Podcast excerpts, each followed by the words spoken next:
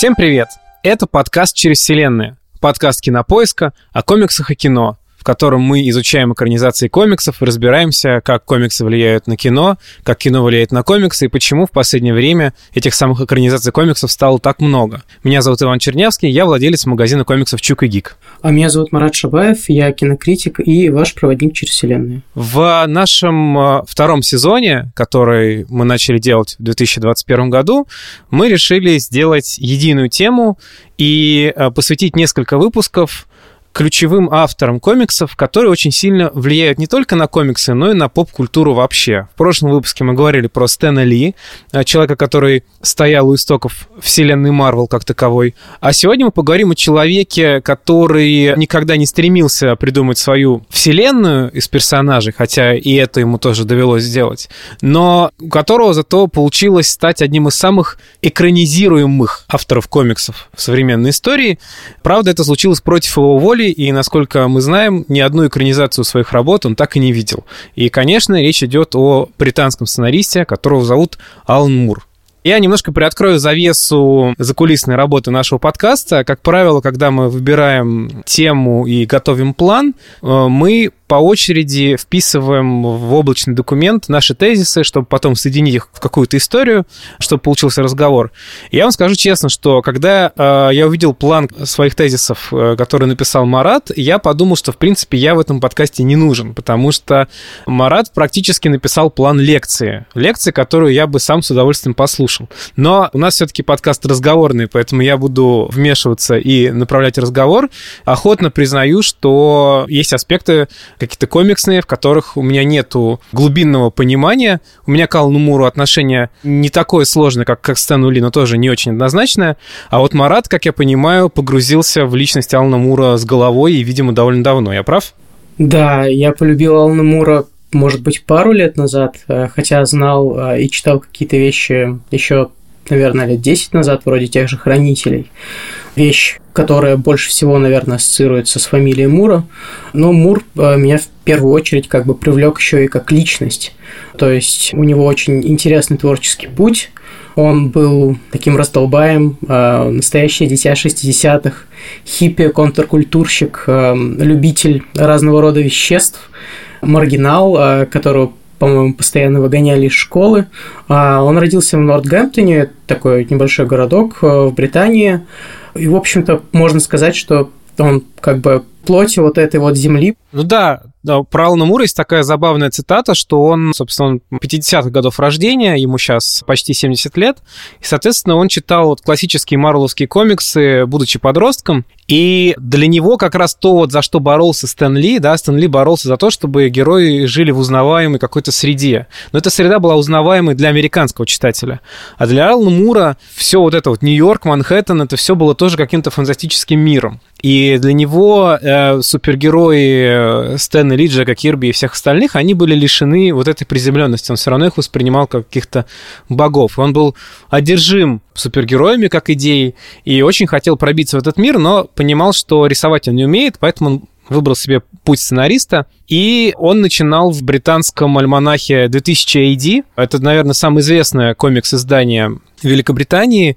Оно называется 2000 AD, ну, 2000 год, потому что э, его создатели были уверены, что до 2000 года их журнал не доживет, и он закроется до этого времени. А в 60-е 70-е годы 2000 год казался недостижимым далеким будущим. Но это издательство больше всего известно тем, что оно выпускает комиксы про мир судьи Дреда, и, собственно, до сих пор это делает. Вот они как бы дали Муру путевку в жизнь, э, он поработал в Великобритании какое-то время сценаристом с британским отделением. Marvel даже работал, а потом действительно в конце 80-х редакторы DC Главным образом, по-моему, ключевую роль в этом сыграла Карен Бергер, редактор, которая решила, что нам нужны новые голоса, а американские авторы уже, в общем, они варятся в собственном соку, они постоянно друг друга копируют, и все очень однотипное.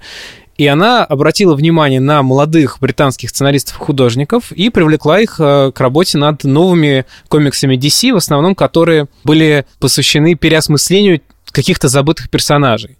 Это и есть британское вторжение, то есть вместе с Муром так привлекли к работе Нила Геймана э, для «Песочного человека», Гарта Энниса, который э, стал э, писать про Джона Константина. Гарта Энниса мы знаем теперь как автора «Проповедника» и «Пацанов». И Гранта Моррисона, которого мы знаем по «Роковому патрулю» и так далее. Вот. И у Алана Мура было первое задание — это «Болотная тварь». Ему дали такого подзабытого хоррор-персонажа DC, сказали, вот делай с ним что хочешь, он никому не нужен. А Мур вывел его в зенит популярности, и это стало отправной точкой для нового поколения героев DC, которые уже со- такие совсем взрослые, оторваны от реальности, они не обязательно живут в какой-то единой вселенной, но, в общем, они какие-то вот не от мира всего. То есть есть такой забавный момент, когда болотная тварь вместе с Константином наблюдают за глобальным кризисом DC, кризис на бесконечных землях, чуть ли не сидя в каком-то космическом корабле, то есть подчеркивая, что они в стороне от этого всего. Ну а после болотной твари он стал самым таким востребованным автором DC, то есть э, его вызывали обычно какие-то небольшие проекты, кроме «Болотной твари» он для них не, не писал никакую продолжительную серию, э, чтобы она длилась там несколько лет. Но его подключали то там, то сям. Главным образом мы знаем Мура как соавтора комикса «Хранителя», который он написал вместе с художником Дэйвом Гиббонсом. Мур хотел переосмыслить ряд каких-то подзабытых героев, э, но в итоге все пришло к тому, что он придумал их сам. Но понятно, что они так или иначе являются архетипами, он брал какие-то образы супергероев, которые всем понятны, и немножко их переделывал. Хранители – это главный э, действительно вклад Мура в поп-культуру. Про них, наверное, мы не будем говорить очень много, а, но, наверное, здесь э, можно проговорить какую-то главную особенность э, Мура в связи с хранителями и вообще. Комиксы Мура, они очень сильно привязаны к определенному времени и к эпохе, в которой они были написаны. Хранители писались в конце 80-х, и они очень хорошо передают это странное ощущение 80-х. Мур рефлексирует целое десятилетие через э, призму каких-то супергеройских штампов. И занимается деконструкцией, что немножко уже обесценилось, но, э, в общем, он был одним из э, первых и ярких деконструкторов супергеройского мифа. Он обнажал, что вот за маской у нас всегда есть какой-то глубоко травмированный человек, а то и психопат. И даже самый вроде приятный э, человек из этой компашки хранителей, Роршах, вообще-то такой ультраправый ублюдок, несмотря на все его какие-то положительные стороны. Этот город боится меня. Я видел его истинное лицо. Улицы — продолжение сточных канав, а канавы заполнены кровью. И когда стоки будут окончательно забиты, вся эта мразь начнет тонуть. Когда скопившаяся грязь похоти и убийств вспенится им до пояса, все шлюхи и политиканы посмотрят наверх и возопят. «Спаси нас!» А я прошепчу «Нет». И вот эти вот черты и особенности Мура, они перетекли в другой комикс, который выходил примерно в то же время. В 88 году выходит комикс «Убийственная шутка». В отличие от «Хранителя» это небольшой цикл, а довольно маленькое законченное произведение. Оно рассказывает про один неудачный день, если можно так выразиться, что, в общем-то, личность человека может кардинально измениться в течение одного неудачного дня. Там рассказывается предыстория Джокера, как он стал Джокером, и Бэтмена, который вступает с ним в противостояние. У него есть э, у комикса довольно красивая э, и концептуально оформленная концовка. Тут, наверное, пойдемся без спойлеров, но можно упомянуть, что «Убийственная шутка» – это очень влиятельный комикс, он был экранизирован прямо, как анимационный фильм. Позволь спросить у тебя, почему тебе так важно отправить меня обратно в психушку, если это не важно для меня? Я доказал свою точку зрения. Я доказал, что нет никакой разницы между мной и всеми остальными. Все это занимает один плохой день. Вот как далек мир от того, где я. Просто один плохой день. У тебя был плохой день, я прав? О, я знаю. Я могу рассказать. У тебя был плохой день, и все изменилось. Переодеваясь, как летающая крыса, не скрыть это. Он кричит, у тебя плохой день, и он пошатнул твой разум. Как и все остальное, только ты не признаешь этого. Он сильно повлиял на видение Нолана, а, наряду с комиксами Фрэнка Миллера. Он сильно повлиял на трилогию о Темном рыцаре а, и также в какой-то мере лег в основу фильма Джокер Тода Филлипса. Ну да, там центральная тема убийственной шутки, то, что Джокер пытается, как бы сказать, совратить э, с пути истинного, искреннего, честного человека, комиссара Гордона. Это как раз тема, которую взял Нолан в э, «Темного рыцаря», только вместо Гордона Джокер там э, совращает Харви Дента, последовательно как бы сводя его с ума. Совсем немного анархии. Нарушение установленного порядка и все вокруг повергается в хаос. Я носитель хаоса. И знаешь, что является основой хаоса? Это страх. Да, убийственная шутка крайне популярный комикс э, и во всем мире, и в России. Это один из самых продаваемых комиксов о Бэтмене. Но у него, конечно, неоднозначная репутация, потому что он производит яркое впечатление на читателей молодых, потому что там есть, значит, шок-контент. Это не концовка, это ближе к началу происходит. Собственно, это тот самый комикс, в котором Джокер стреляет в, в дочь э, комиссара Гордона Барбару, и она после этого становится инвалидом и лишена возможности ходить. И она перестает быть супергероиней Бэтгерл и вынуждена как-то включаться в битву за справедливость по-другому. И когда этот комикс выходил, долгое время казалось, что это такой вот он крутой, радикальный, смелый взгляд. Мы берем устоявшегося персонажа, Э, мы вносим трагедию в жизнь, мы его ломаем, потому что мы можем. Спустя годы ты понимаешь, что это довольно такое пренебрежительное обращение с героем. Опять же, есть такое явление, так называемый fridging, синдром женщины в холодильнике. Это такое троп, когда женских персонажей супергеройских комиксов убивают или калечат, чтобы каким-то образом продвинуть сюжетную историю мужского персонажа. Он берет свое начало из сюжета комиксов по зеленому фонаря, где его девушку расчленил и положил в холодильник его один из врагов. И здесь, собственно, получается то же самое, что мы жертвуем э, самостоятельной супергероиней для того, чтобы Бэтмен и Джокер как-то продвинулись в своих отношениях. И надо сказать, что Мур спустя годы сказал, что он жалеет об этом комиксе, что он его воспринимает уже не так, как когда он его писал, что это было все-таки редакционное задание. И часть карьеры Мура была посвящена тому, что он, наоборот, исправлял свои какие-то вот эти вот самые мрачные новшества. То есть не все знают, что Мур же, он помимо вот этих вот экспериментов, он же, в общем-то, и работал действительно в супергеройском жанре, чистом, без деконструкции. Например, недавно на русском языке вышли два его комикса про Супермена. Супермен — человек, у которого есть все, и Супермен «Что случилось с человеком завтрашнего дня». Они сейчас изданы в таких традиционных форматах журнальных, синглах, они будут переизданы в этом году в, в одной книжке. И это такие достаточно необычные для тех, кто знаком с Муром по хранителям э, и убийственной шутки, такие фантазии.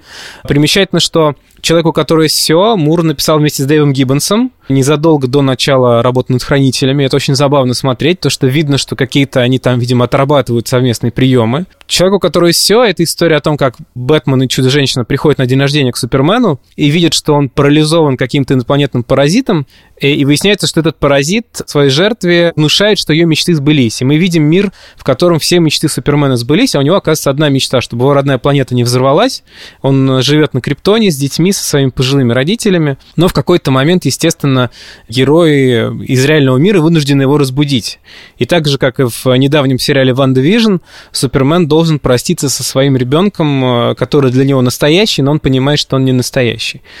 Кстати, с этим комиксом связана необычная штука. Есть легенда, что это единственное произведение Мура, экранизацию которого он одобрил. Человеку, который все адаптировано в один из эпизодов мультфильма «Лига справедливости», и его создатели Демотеис и Макдафи, этого, создатели этого эпизода, утверждают, что они посылали Муру сценарий, и он ответил им сказал, что ему все нравится. Подтверждения этой истории из других источников нету, но это очень устойчивый миф в фанатской среде, что единственная экранизация комиксов Мура, которому понравилась, это вот этот мультфильм. Черное милосердие — это телепатический вид. Он читает тайные желания своей жертвы и дает ей полную их симуляцию.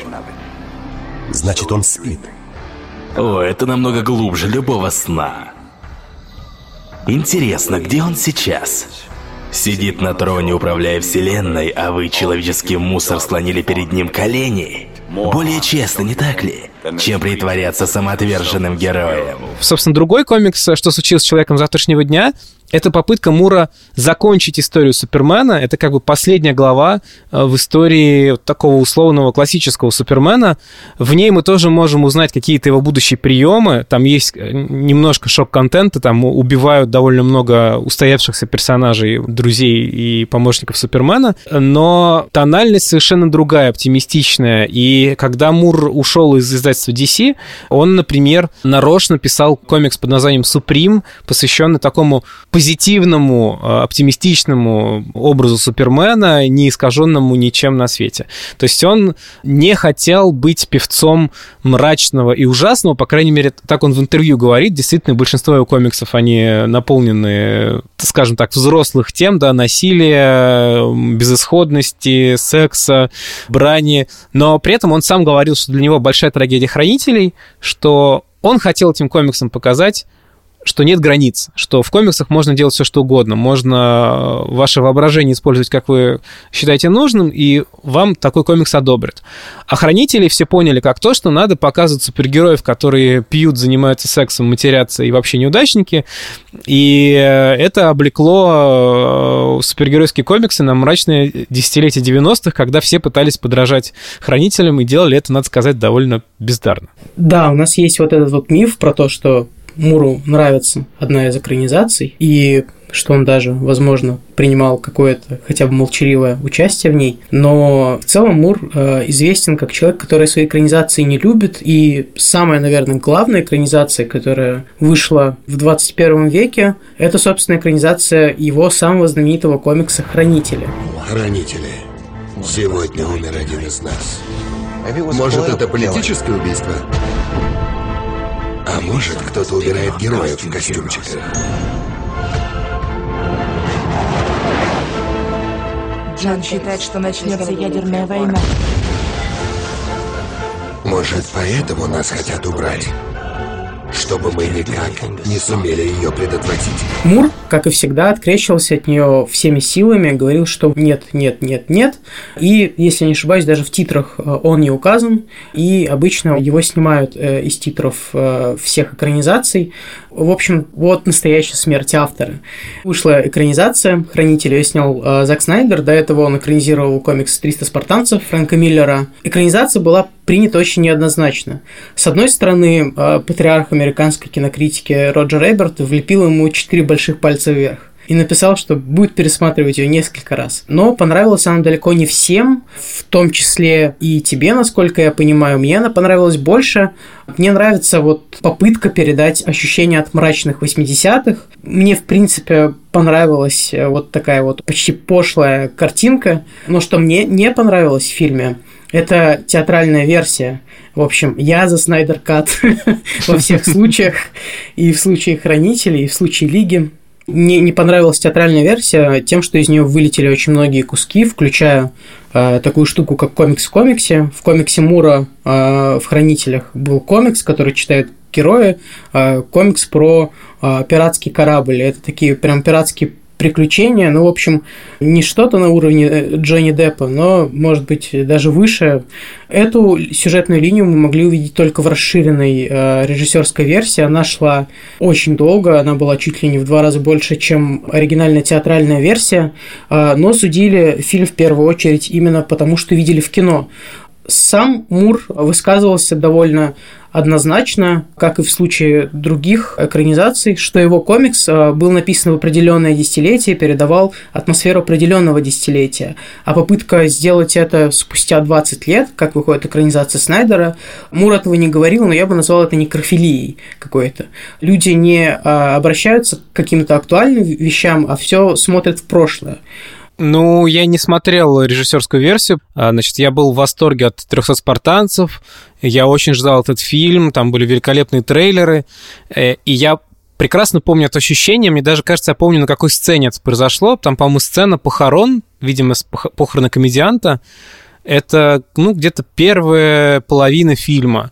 И я на этой сцене понимаю, что я знаю, что будет дальше покадрово. И что дальше еще типа два часа сидеть в кино, и мне очень скучно, потому что я это все уже видел.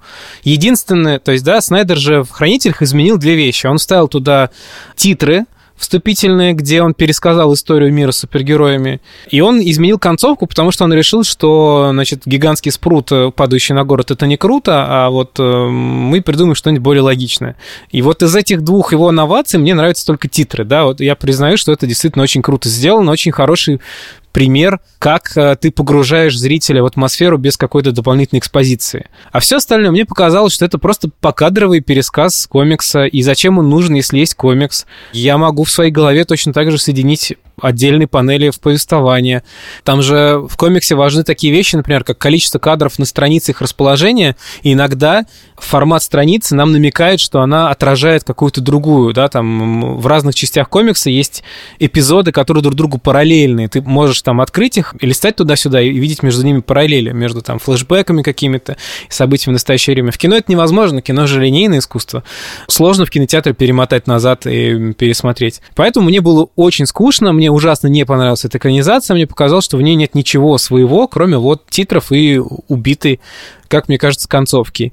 При этом я так понимаю, что хранители были в этом смысле прокляты. Там же до Снайдера должен был снимать Терри Гиллиам этот фильм. И у Гиллиама была легендарная идея, она какая-то безумная даже в пересказе, что в конце фильма главный герой перемещались в параллельный мир, в котором они были персонажами комикса Хранители. Там что-то невероятное было, какой-то прорыв четвертой стены, которому Дэдпул позавидовал. И да, к этому моменту я уже знал, что Мур был против всех своих экранизаций. Насколько я знаю, по крайней мере, по его словам, он ни одну из них не смотрел. Видимо, на ранней стадии когда за ним гонялся Голливуд, он читал, видимо, сценарии этих фильмов, вот, а потом он уже перестал это все вовлекаться, действительно, его имени нету в титрах ни фильма, ни сериала «Хранители», поэтому, в общем, мне показалось, что это совершенно не изобретательное кино. Я не понял, как мою жизнь обогащает этот пересказ, и мне абсолютно всегда удивляет, когда я встречаю людей, которые читали комикс и фильм смотрели, и говорят, что фильм им понравился больше. Но вот этот гигантский спрут, который не только не крутой, но еще и дорогой, он все-таки вернулся к нам спустя очень много лет, благодаря Дэймону Линделофу, одному из создателей сериала «Остаться в живых». Он решил сделать не ремейк, он решил сделать сиквел комикса «Хранители», и действие сериала разворачивается, ну, в общем, по-моему, в 2019 году. Вся Америка переживает вот своеобразная 9.11, только на этот раз коллективной травмой становится падение большого спрута как раз-таки на Манхэттен. И главные герои – это новые супергерои, которых не было у Мура. Старые, впрочем, тоже появляются, но они так интересно переосмыслены, как в случае с Доктором Манхэттеном. С одной стороны, это вызвало дикий бадхёрт у очень многих фанатов, как и решение показать в сериале последователи Роршиха. Они выведены как, э, в общем, современные альтрайты. Многим это очень не понравилось, но я думаю, этот ход бы очень оценил сам Алан Мур, которому никогда не нравилось то, как фанаты комиксов воспринимают Роршиха. И вот эта попытка Линдлофа снова сделать из Роршиха ультраправого ублюдка, она вот здесь сработала. Скоро они будут кричать «Спасите!» И мы шепнем!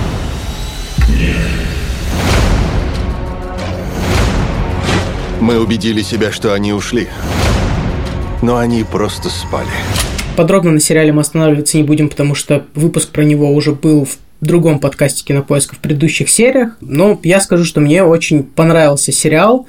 А, хотя вот э, Линделов, э, человек с не очень однозначной репутацией, во многом благодаря тем же «Остаться в живых», которые начинались вроде за здравие, закончились, ну, не очень. И Линделов, например, в интервью очень сожалел, что Алан Мур не может, не хочет и никогда не будет смотреть его сериал. И более того, утверждал, что Алан Мур его проклял. Проклятие Алана Мура и проклятие его экранизаций. Кажется какой-то ерундой. Можно даже предположить, что Линделов немножко поехал кукухой, и, в общем, это какой-то неснятый эпизод из Лоста. Но нет, Алан Мур известен тем, что он не только человек, который пишет комиксы, но он еще и практикующий маг. What a twist! Да, да, да, это не шутка. Алан Мур накануне своего 40-летия совершил, как он сам говорит, камин -аут. Он начал поклоняться древнеримскому богу Гликону. это такая вот змея, символ плодородия. До этого он был телемитом, и его очень привлекали учения Алистера Кроули. Шутит Мур или нет, э, я читал его автобиографию, и никто не понимает, э, с одной стороны. С другой стороны, у него была какая-то рок-группа, в которой э, был какой-то намек на змей, и вообще вся эта змеиная тема у него прослеживается так нормально. Если вы видели хотя бы какие-то фотографии Мура, мы про это ничего не говорили, кажется, еще это большой грозный мужчина с седой косматой бородой, с массивной тростью, всегда во всем черном э, и кожаном. И у него очень такие массивные перстни, как э, практически у красных пиджаков из 90-х, только там какие-то оккультные символы. И я вполне принимаю вот этот вот поинт Линдулофа про то, что он боялся, что его проклянут, и более того, я уверен, что Мур даже пытался. Ты знаешь, эта тема действительно всплывает регулярно, э, потому что у Мура испортились отношения с издательством DC как раз после «Хранителей», потому что он считал, что... Ну, как он считал? Я, честно говоря, с ним полностью согласен. DC его очень хитро обманули. Они должны были вернуть ему и Дэйву Гиббонсу права на «Хранителей», когда последний тираж последнего выпуска этого комикса сошел бы с прилавков и закончился бы тираж. Но «Хранители» были одним из первых комиксов, которые потребовали переиздания в виде книги. И таким образом их тираж не закончился никогда. И Мура об этом не подозревал, и получается, что права к нему так никогда и не вернулись. И он даже признавал, что, в общем, ну, вы меня здорово одурачили, за это я никогда с вами не буду работать. Но надо признать, что DC довольно долго не трогали наследие хранителей, и, собственно, экранизация Зака Снайдера и все прочие их попытки как-то это капитализировать, они начались со смены руководства в компании в нулевые, и одновременно с фильмом они сделали комикс-приквелы. И действительно, тогда было много шуток в индустрии, что огромное количество талантливых сценаристов и художников, которые зачем-то в это вписались, превратятся в лягушек в ближайшие новогодние праздники, потому что будут прокляты Муром. Но вроде пока не превратились, зато э, комикс «Хранители начала», это приквелы «Хранителей», благополучно канул в лету. Он вызвал огромный хайп, огромные споры. Он действительно очень хорошо продавался, когда он вышел, но сейчас он полностью забыт, видимо, потому что он не обладает какими-то качествами, которыми обладала оригинальная работа. А Линделов, знаешь, меня, э, ну, с этической точки зрения, ни сериала «Хранители», ни фильма «Хранители» быть, наверное, не должно было, потому что они делались без согласия автора оригинальной работы. Но, конечно, сериал мне понравился гораздо больше, потому что это, с одной стороны, фанфик, такой, а с другой стороны, это очень остроумный фанфик, в котором реально продуманы мельчайшие детали. И ты прав, что Мур не понимал, почему Роршаха считают положительным героем хранителей. А я по дискуссиям в интернете, если это можно назвать дискуссиями, вычислял людей, которые не читали хранители или читали их невнимательно, потому что а, вот этот вот журнал, в который он отправляет свои дневники, New Frontiersman, ультраправое издание, и поэтому совершенно логично, что его поклонники — это люди из правого политического спектра. Или там э, гениальная трактовка судьбы вот этого первого супергероя в капюшоне, она очень наглая и спорная, но когда вот эпизод с флэшбэком этого супергероя тебе показывает его воспоминания, и вот это ощущение, когда за секунду до откровения ты понимаешь, что сейчас будет, ты понимаешь, что вот человек, которого только что вы пытались повесить, и у него на шее, значит, эта петля, и вдруг ты понимаешь, у кого еще была такая веревка на шее, вот это было восхитительно, ну, собственно, как полет с американских горок, собственно, то, за что я Линделов очень благодарен еще со времен остаться живых. То есть, э, ну, фанфик, фанфик, но фанфик продуманный и блестяще остроумный. И, кстати, остаться в живых — это пример того, как Мур повлиял вообще на поп-культуру, потому что Линделов признавался неоднократно. Он э, очень много идеи подрезал из хранителей, в частности, идея с флешбеками. И идея с тем, что каждая глава произведения посвящена новому герою. А если мы вспомним, «Остаться в живых» каждый эпизод э, был посвящен отдельному персонажу, следующий эпизод был посвящен уже другому, и всегда была какая-то параллель между их заключениями современными и их поступками в прошлом.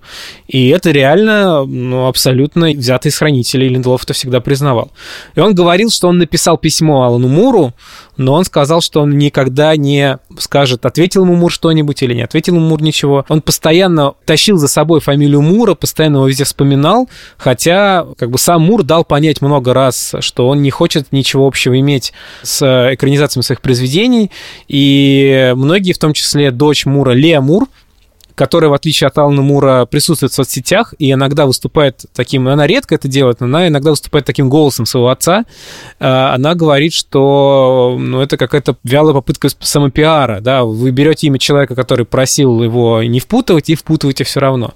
Поэтому с этим сериалом, конечно, связано много неоднозначного, но, опять же, как художественное произведение, я его оцениваю гораздо выше, чем копирку Зака Снайдера, если честно почему Алан Мур не любит экранизации своих комиксов. Мне когда-то давно, вот по личному опыту, когда я посмотрел фильм «Хранители», а потом прочитал впервые комикс, мне кажется, у меня тогда еще не выработалось э, какое-то критическое суждение. Мне показалось, ну, нормально. Но потом я начал читать другие комиксы Мура, смотреть экранизации, и в итоге как бы, да, я понял, что Мур действительно, он старый ворчун, скандалист, захолустный маг из Нортгемптона и кто угодно, но он все равно прав. Осознание пришло, когда я посмотрел экранизацию комикса Изада. Это, если я не ошибаюсь, была первая экранизация Мура, фильм 2001 года. Вы его наверняка видели, но э, вполне вероятно не подозревали, что это основано на комиксе Алана Мура. Комикс это такой тяжеловесный, мрачный нуар про конец 19 века, про Лондон, где происходит серия убийств, э, кроваво убивают проституток, и делает это один из первых известных маньяков в истории, это Джек Потрошитель. И комикс Мура, он через него приходится продираться. Он черно-белый, а, в нем довольно много отсылок на разного рода оккультные штуки, включая того же Алистера Кроули. А в нем есть а, большая галерея реально существовавших персонажей в XIX веке. Там появляется сам Кроули, художник Уолтер Секрет, появляется писатель Оскар Уайльд, появляется Джозеф Мерик, тот самый человек-слон, про которого Дэвид Линч еще снимет фильм. В общем, это очень тяжелое чтение, это очень мрачное чтение. И когда я посмотрел фильм, я был полностью согласен с Мором, потому что все, что мы получили в итоге, это такой очень сладкий викторианский детектив, где томный Джонни Депп, ну, то есть вы все представляете себе Джонни Деппа, в оригинале это был очень крупный, широкий мужчина с бакенбардами, которому было 50 лет, который был разочарован в жизни, и у него была жена. В фильме у нас есть а, молодой повеса, любитель абсента, которого постоянно посещают а, галлюцинации, которые помогают ему вести расследование. А, в оригинальном комиксе это вообще было два разных персонажа, собственно, медиум и сыщик, и они друг друга недолюбливали. Фильм был очень пошлым, был очень плоским, но самое главное, что из него ушло, и то, что было в оригинальном комиксе, это вот эта тема про время и про связь эпох, тоже очень важная для Мура. Как помним, доктор Манхэттен существует одновременно сразу в нескольких э, временных плоскостях, он не воспринимает время как мы, а в комиксе есть тема, что Джек Потрошитель, да, он оказывается еще и масоном, совершая эти ритуальные убийства, он как бы провозглашает начало 20 века. И его там слегка мотает по эпохам, потому что, совершив одно убийство, он, например, оказывается в центре какого-то большого лондонского офиса в 20 веке совершает другое убийство, он э, видит людей э, с разноцветными волосами, которые ходят по улицам. И более того, там есть намеки на то, что, в общем-то, примерно в это же самое время рождается Адольф Гитлер. И из ада это такой пролог большому, кровавому, жестокому 20 веку, вокруг которого так или иначе Алан Мур вертится, и другие его произведения, они тоже как бы открывают либо 20 век, либо его закрывают. Другой известный комикс Алана Мура, э, как своеобразного путешественника по эпохам, это его большой цикл э, «Лига выдающихся джентльменов». Его вы тоже наверняка знаете по экранизации, в которой играл Шон Коннери. Экранизация кассовая, насколько я понимаю, но очень неуспешной. Почему? Ну, в общем-то, тут стоит обратиться сначала к первоисточнику. Это такой тоже викторианский комикс, в котором Мур собирает аналог э, «Мстителей» из классической литературы, а лучше даже сказать Лиги справедливости, то есть, ну, не случайно это Лига. Туда входит э, Мина Харкер из э, романа Брэма Стокера «Дракула», туда входит Алан Квотермейн, туда входит Джекил и Хайд, ученый из «Человека-невидимки», Капитан Немо и так далее. Ну, в общем, такой джентльменский набор. Они борются э, со многими напастями, то есть они защищают вот английскую корону, там есть э, такие злодеи типа Фуманчу, это вот классический злодей тоже из литературы, или профессор Мариарти, который оказывается главой разведки. Комикс довольно остроумный, хотя мне кажется немножко тяжеловесный. И вот к финалу комикса у него есть какие-то вот типичные муровские проблемы, когда это уже не становится обычным комиксом. А это обязательно какое-то вот такое высказывание сразу обо всем. Потому что в самом последнем томе Лиги выдающихся джентльменов мы видим Алана Мура на страницах комиксов, который вот заканчивает писать комикс и очень разочарован этим всем. А, там есть странные в каких-то серединных томах вставки, на которые надо смотреть в 3D, и они, оч- очевидно, вдохновлены богатым психонавтским прошлым Алана Муром. Фильм получился довольно скучный, и более того, он получился скандальный. И вот этот скандал навсегда, как отмечают э, люди, отвернул Мура от экранизации своих комиксов. В чем была суть? Вскоре после выхода фильма пару сценаристов решили предъявить студии, что, дескать, они украли их идеи. Потому что они в 90-х разрабатывали какой-то похожий сценарий, который обращался к персонажам литературы, которые были уже в общественном достоянии. Студия, вместо того, чтобы вести это дело нормально и как бы выиграть его, они урегулировали это в мирном порядке и в итоге заплатили им отступные тем самым не дав Алну Муру, о чем он сожалел, защитить как бы самого себя. С тех пор как бы Мур сказал все, теперь без меня. И, кстати, это не просто решение такого зловредного деда, это на самом деле довольно большая панковская выходка, показывающая, что, в общем, на мейнстрим ему наплевать, потому что в результате этого Мур, как он сам признавался в одном из интервью, лишился, если не нескольких миллионов долларов, то, может быть, даже нескольких десятков миллионов долларов. Он ничего не получал за эти экранизации. Вообще, кстати, экранизация Лиги была довольно скандальной, потому что она не только отвернула Алана Мура от комиксов, но еще и заставила Шона Коннери уйти из кино. Настолько его взбесило все, что происходило во время создания этого фильма, что, в общем, и еще один подданный британской короны не выдержал. Слушай, там еще она вообще торпедировала карьеры кучи народа. Я так понял, что режиссер этого фильма Норрингтон, он с тех пор ни одного фильма так и не снял. И сценаристы, все, кто там пришли тоже из комиксов, из других, они вернулись обратно и тоже закончили свою голливудскую карьеру. Но у меня с ней такая же история, как у тебя с фильмом «Из ада», потому что я смотрел тоже в юности этот фильм, и мне было тоже все по приколу. О, Шон Коннери, ой, значит, шестиколесный автомобиль Капитана Немо, ой, все красиво, здорово. Потом я открываю комикс и понимаю, что, в общем-то, практически ничего общего нету. И, наверное, это такая магистральная идея, что Алан Мур — это человек, который фонтанировал идеями яркими, которые очень легко продать, да, то есть вот, ну, как мантра идеи, да, краткое описание, там, можем емко описать Хранителей, из Ада, вы, значит, Вендетту и Лигу выдающихся джентльменов, и э, хорошо их продать, например, на встрече с продюсером. Но похоже, что Голливуд в основном брал только форму, внешнюю оболочку, а содержание он не брал, потому что Лига выдающихся джентльменов, это, я бы так сказал, такое сложное чтение. Там, как всегда, у Мура надо обязательно читать еще не комиксные вставки.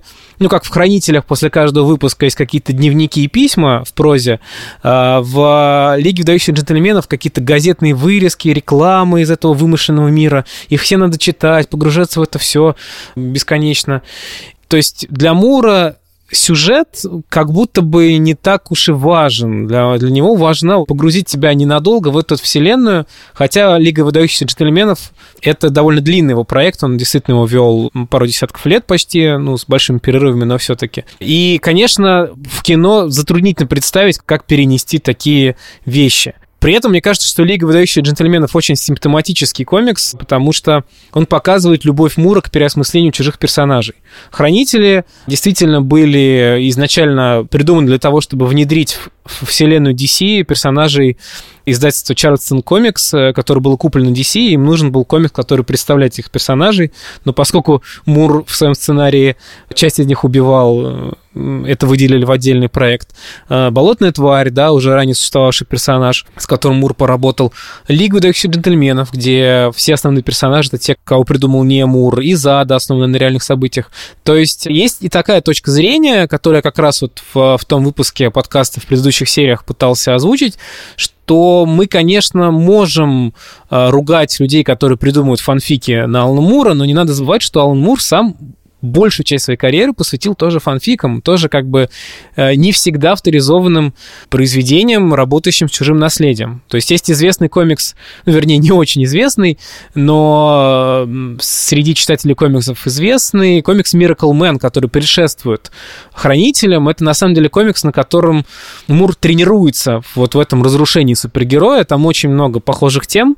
И Miracle Man — это персонаж из э, детства Алана Мура, персонаж, которого раньше звали Капитан Марвел, которого он так преобразил. И надо сказать, что эту любовь к фанфикам и переосмыслению Мур донес до финала своей карьеры в комиксах. Опять же, забегая вперед, Мур много раз говорил, что он уходит из комиксов. Учитывая возраст, можно предположить, что сейчас он на самом деле ушел. А, последние его несколько комиксов, они все посвящены наследию Лавкрафта. И хотя у них нет экранизации, я имею в виду комиксы Неономикон, Двор и Провиденс, которые сейчас выпускаются, кстати, на русском тоже, мне кажется, что мы можем их упомянуть, потому что не так давно вышел телесериал «Страна Лавкрафта», который, как я понимаю, использует ту же самую идею. Мы не пересказываем произведение Лавкрафта, мы помещаем зрителя в этот мир с новыми персонажами и смотрим, значит, что произойдет. Каждый на своем месте, как и должно быть. Бог, человек и всякая тварь. Я знаю, что ты, Марат, и Провиденс любишь, и страну Лавкрафта ты смотрел, изучал. И я вот тебе хотел задать такой потребительский немножко вопрос. Во-первых, насколько вот эти вот комиксы Алана Мура про Лавкрафта и сериал «Страна Лавкрафта» могут быть интересны людям, которые не читали самого Лавкрафта? Если мы говорим про сериал «Страна Лавкрафта», надо еще помнить, что это фанфик во второй степени, потому что сериал «Страна Лавкрафта» — это экранизация книжки «Страна Лавкрафта» Мэтта Рафа, который он написал э, как бы мотивом произведения Лавкрафта наибольший зрительский потенциал, мне кажется, здесь у сериала «Страна Лавкрафта», потому что он, в общем-то, имеет гораздо меньшее отношение к Лавкрафту, несмотря на название. А, это совсем такое вольное письмо по мотивам, потому что книжка состоит из нескольких историй, равно как и сериал, да, каждая отдельная история превращается в отдельную серию. И некоторые из этих историй, скажем так, отсылают не только к Лавкрафту, но и к другим авторам его круга а, и к, в принципе, фантастике середины 20 века. То есть Лавкрафт тут исключительно как, в общем, некое пугало в связи с его российскими высказываниями, взглядами, именем его кошки, которое я не могу произнести, и прочее, прочее. То есть страна Лавкрафта – это скорее политическое высказывание, в то время как, э, например, Провиденс, который гарантирую, будет абсолютно неинтересен тем, кому не интересен Лавкрафт. Провиденс – это реально такой, тоже в каком-то смысле политический жест, но в нем очень много какой-то тонкой стилистической игры, которой не было ни в книге Мэтта Раффа, ни в сериале «Страна Лавкрафта». А Мур в каждый выпуск комикса впихивает такое количество отсылок к Лавкрафту, что это реально надо читать с комментариями, ну, как Улис примерно.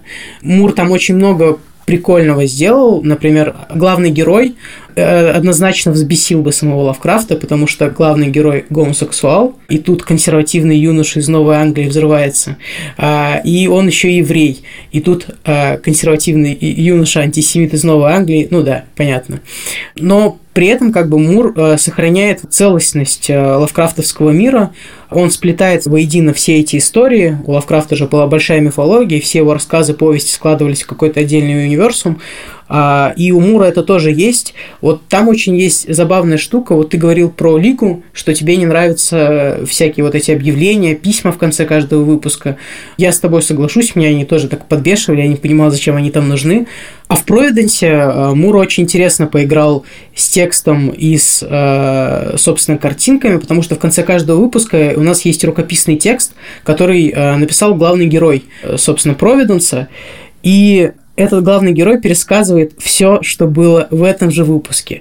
Но он пересказывает это не так, как мы видели. То есть э, здесь появляется такая тема с ненадежным рассказчиком, потому что мы видели вроде одно, или мы видели какие-то откровенные намеки на его гомосексуальность в очень подробных картинках, а в конце в письмах он заменяет э, мужские имена на женские. Или, например, описывает какой-то сон, которого не было в этом выпуске. А почему его не было? То есть это очень крутая штука. Потенциально, э, мне кажется, кажется, не экранизируемая. Как и другой комикс Мура, один из трех моих любимых, я его тут мельком упомяну, потому что он такой немножко тоже втопный к нашей теме. Это комикс Lost Girls, который он написал в соавторстве с Мелиндой Гибби.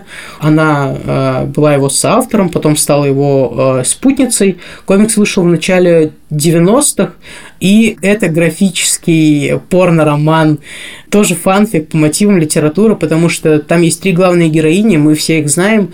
А, это героини произведений Кэрола, Баума и Барри. Это Алиса Дороти и Венди, которые оказываются в отеле в начале 20 века, по-моему, накануне Второй мировой войны, возможно, Первой. Они рассказывают друг другу очень неприличные истории. А Мелинда Гибе э, рисует их очень красиво, но так, что этот роман никогда не, не, нельзя будет купить в России. Я пытался купить его как-то в Берлине в 2020 году но нигде не нашел, он до сих пор был хитом, спустя, получается, два десятилетия.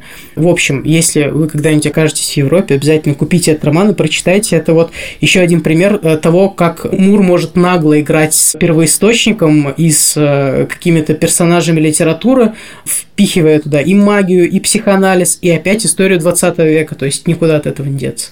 Ну, как продавец я на всякий случай добавлю, купите, если вам есть 18 лет закругляясь, наверное, мы, получается, поговорили почти про все экранизации Мура, кроме одной. И здесь я сделаю страшное признание. Опять же, я не пересматривал как бы эти фильмы и не пересматривал свое отношение к ним, но когда я смотрел фильм «В, значит, Вендетта», признаюсь в страшном грехе, мне показалось, что это была экранизация, которая лучше, чем оригинал, потому что, может быть, я все это читал в слишком молодом возрасте, надо будет перечитать сейчас более вдумчиво, мне показалось, что Вачовски убрали из Вендетты э, элементы, которые тяготили эту историю. Там, например, есть в комиксе безумная линия про то, как британский этот диктатор влюблен в свой компьютер. Абсолютно тоже непонятно, как это экранизировать. И они как бы сделали это более четким высказыванием. Но сейчас я понимаю, что, наверное, у меня был очень маленький такой бэкграунд, страшно сказать, политический, и, может быть, в фильме идеи Мура политические и социальные были поняты превратно. Как ты считаешь? Да, Мур как автор не только вот такой фанфиковый, но и автор политический. Это вот тоже его важная постась. Мне не очень нравится комикс э, «Вы, значит, Вендетта». Мне он кажется довольно сыроватым каким-то. И он, э, в общем-то, порождение тоже той эпохи, 80-е. Мур критикует тачеризм. Это в каком-то смысле еще фанфик 1984 Оруэлла. Мур как, говорил, что этот комикс он вот писал, придерживаясь собственных анархистских взглядов. И это очень важно. Это то, почему он критиковал экранизацию. Во-первых, его в очередной раз взбесило это некрофильство. Комикс про 80-е. А, Вачовски снимают фильм а, в нулевые. И фильм вроде как действие происходит в 80-е, но про нулевые. Потому что это не критика тэтчеризма, это критика Джорджа Буша-младшего и его политики. А у Мура Бомбану он говорил, как бы, снимите что-нибудь свое, переделайте это. Нет, не, не сработало. Это была главная, насколько я понимаю, претензия Мура. У него была еще какая-то очень смешная, потому что вот американские режиссеры, дескать, снимают завтрак не такой, какой мы ели в 80-е британцы. Вместо беседы и можно использовать дубинку, слова никогда не потеряют свою силу. Слова передают смысл и возвещают истину тем, кто им внимает. А истина проста. С нашей страной творится что-то неладное. Как это случилось? По чьей вине? Безусловно, одни причастны к этому более, чем другие, и с них в свое время спросится, но все же признаем правду. Если вы хотите увидеть виновника, достаточно просто посмотреть в зеркало. Я имею в виду то, что Мур избегает публичности, избегает интернета, и поэтому каждое его появление, оно производит много шума. Во-первых, Мур уже давно не ездит по конвенциям, по фестивалям комиксным, и сразу скажу, э, если вы когда-нибудь вдруг встретите Алана Мура на улице, он не оставит им автограф на хранителях или вы, значит, Вендете, он принципиально их не подписывает. Э, в мире есть, насколько я знаю, около 20, может быть, экземпляров хранителей с автографом Алана Мура. Он подписал их для сотрудников редакции. Ну, все-таки, понимая, что вот эти люди с ним непосредственно работали, он к ним относился иначе, и некоторые из этих людей по каким-то причинам эти книги продавали и есть некая циркуляция, но больше как бы нету. А, он не а, обсуждает эти вещи в интервью, он дает интервью очень редко. Мне хочется сказать, что он дает интервью где-то раз в пять лет. А, соответственно, когда он дает интервью, то он давал интервью последний раз в прошлом году, у него выходил фильм по его сценарию с его камео, его, естественно, в интервью спросили опять что-то про современные комиксы, про киновселенную Марвел, и Мур, естественно, сказал, что он все это видел в гробу, это растащили на цитаты, Э, на кликбейт.